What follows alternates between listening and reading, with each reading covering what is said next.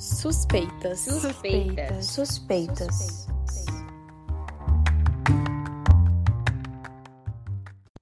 Olá, sejam muito bem-vindos ao penúltimo episódio da terceira temporada do Suspeitas, seu podcast informativo e colaborativo de saúde. Meu nome é Nicole, sou estudante do curso de enfermagem. Estou aqui novamente com a Laísa e o Lucas, acadêmicos de fisioterapia e medicina. Somos estudantes da Faculdade de Ciências Médicas de Minas Gerais. É isso aí. E hoje nós vamos falar sobre um assunto pertinente que tem ganhado mais visibilidade nos últimos anos: o rastreamento oncológico. Então fica ligado e vem com a gente aprender um pouco mais sobre esse assunto. Uma doença pode passar por várias etapas durante sua evolução. Mas antes disso, vamos falar sobre a prevenção primária. Essa pode ser feita no período pré-patogênico, que é onde ainda estamos saudáveis. Nesse período, podemos estar mais ou menos suscetíveis ao desenvolvimento de doenças, dependendo dos nossos hábitos de vida e da nossa interação com o ambiente à nossa volta. Nesse período, podemos adotar medidas preventivas e mudar os hábitos de vida, como nos alimentar de maneira mais saudável, parar de fumar, começar ou aumentar a prática de exercícios físicos e etc., para que possamos nos manter sem a doença. Essas ações se configuram como prevenção primária. O próximo período de evolução se dá quando já estamos com a doença no nosso corpo e ela já começou a causar alterações nas nossas células, tecidos e órgãos. Mas nesse ponto, essas alterações ainda não causam nenhum sinal ou sintoma da doença, então nos mantemos aparentemente saudáveis por um período que pode ser longo ou curto, dependendo de cada doença. Nesse momento é que entra o rastreamento que nada mais é do que a aplicação de testes ou procedimentos diagnósticos em pessoas assintomáticas, com o objetivo de detectar uma doença que ainda não causa sinais e sintomas, podendo assim realizar um tratamento precoce que traga benefícios à pessoa, quando comparado ao tratamento na fase assintomática. Primeiramente, é importante ressaltar que, quando falamos em testes de diagnóstico, resultados positivos e negativos estão longe de serem absolutos um teste pode aumentar ou diminuir a probabilidade de determinada pessoa estar com certa doença, a partir de resultados positivos ou negativos, o que chamamos de razão de verossimilhança. Mas essas probabilidades nunca ou quase nunca são de 100%, podendo haver assim resultados falsos positivos ou falsos negativos. Em um programa de rastreamento, ao lidar com pessoas aparentemente saudáveis, um resultado falso positivo pode acarretar em danos psicológicos e físicos, uma vez que essa pessoa irá ser submetida a procedimentos diagnósticos ou mesmo terapêuticos desnecessários, com todos os efeitos adversos que esses procedimentos carregam.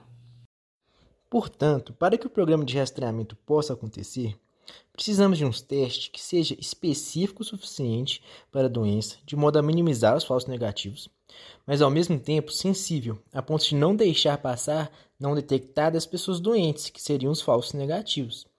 Muitas vezes esse teste simplesmente não existe, ou é muito custoso, complexo ou mesmo com muitos efeitos adversos, o que não possibilita a realização do rastreio. Já no lado da doença, devemos pensar que em muitos casos o período assintomático é muito curto ou extremamente difícil de ser identificado. Em outros casos, podemos até detectar precocemente a doença, mas não existem tratamentos que melhorem os desfechos, quando comparado ao tratamento no período sintomático. Algumas doenças também são tão incomuns a ponto de que não se justifica submeter várias pessoas saudáveis ao rastreamento, o que acarreta em altos custos e risco de diagnósticos falsos, para que, muito eventualmente, alguém possa se beneficiar de um diagnóstico correto.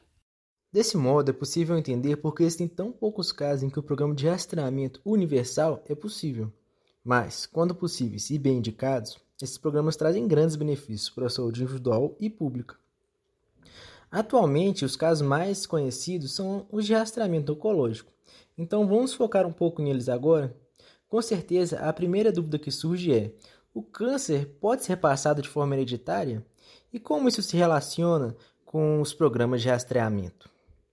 Quando se fala em câncer e rastreamento, uma das preocupações é conhecer o histórico familiar do paciente e, de fato, a ocorrência de um tumor pode ter relação com uma característica genética herdada, mas o câncer em si não é herdado. Porém, algumas pessoas têm nos seus genes características que podem predispor o desenvolvimento de determinados tipos de câncer, e essa predisposição pode ser transmitida de forma hereditária. Vamos dar um exemplo. No caso do câncer de mama, a chance de uma mulher sem histórico familiar de desenvolvê-lo gira em torno de 12%. Porém, caso a mulher apresente sobrepeso ou obesidade, sedentarismo, seja etilista e não tiver nenhum filho ao longo da vida, essa probabilidade aumenta. Caso tenha filhos e pratique atividade física regularmente, essa probabilidade média diminui.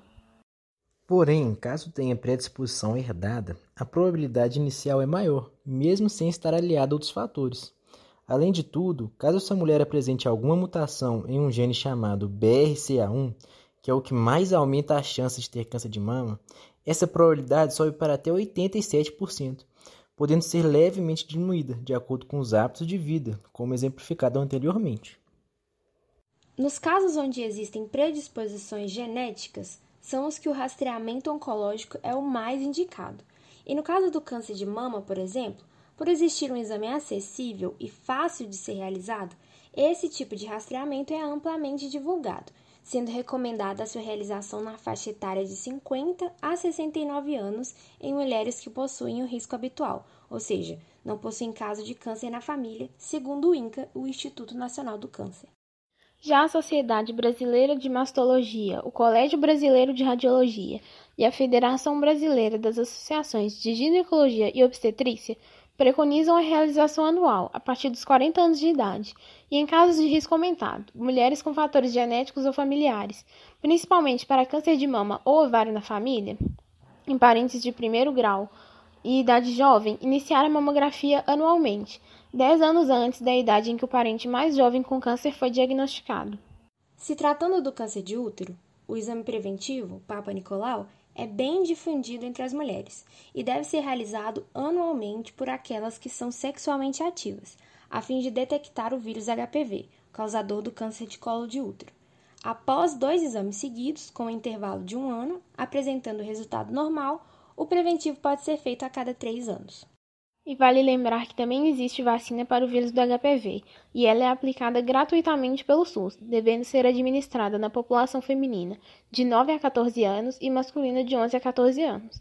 Mas é importante ressaltar que a vacina não protege contra todos os tipos de HPV.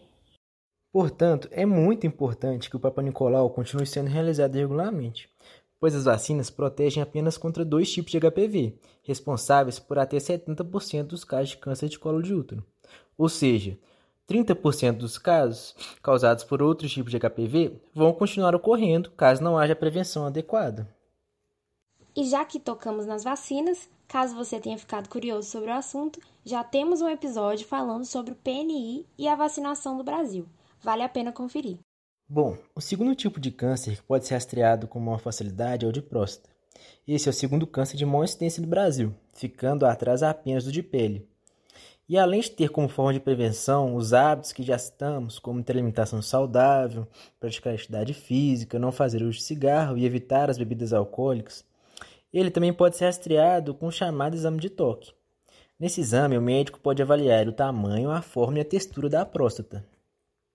O exame preventivo de próstata deve ocorrer a partir dos 40 anos de idade, principalmente quando há histórico familiar da doença mas infelizmente há grande resistência por parte dos homens em razão da realização do exame clínico, que é fundamental, pois detecta a presença de nódulos e anormalidades na glândula. Esse fato faz com que muitos não procurem urologista, fazendo com que o diagnóstico seja realizado tardiamente. Outro exame que pode ser realizado para detectar o câncer de próstata é o exame de PSA, que é um exame de sangue que mede a quantidade de uma proteína produzida pela próstata antígeno prostático específico, o PSA. Níveis altos dessa proteína podem significar câncer, mas também doenças benignas da próstata. Então é isso, pessoal. Vale ressaltar que a prevenção é o melhor tratamento para qualquer doença. Então não deixe de cuidar da sua saúde hoje, praticando exercícios, se alimentando de forma correta e levando uma vida saudável. Mas também não se esqueça de realizar os devidos exames preventivos quando necessário. Exatamente. Compartilhe esse podcast recheado de informações relevantes e nos siga no nosso Instagram, podcastsuspeitas, para ficar sabendo das novidades. E esse foi o penúltimo episódio da terceira temporada do Suspeitas, seu podcast informativo de saúde. Obrigada a todos que nos acompanharam até aqui, agradecemos pela atenção e tchau!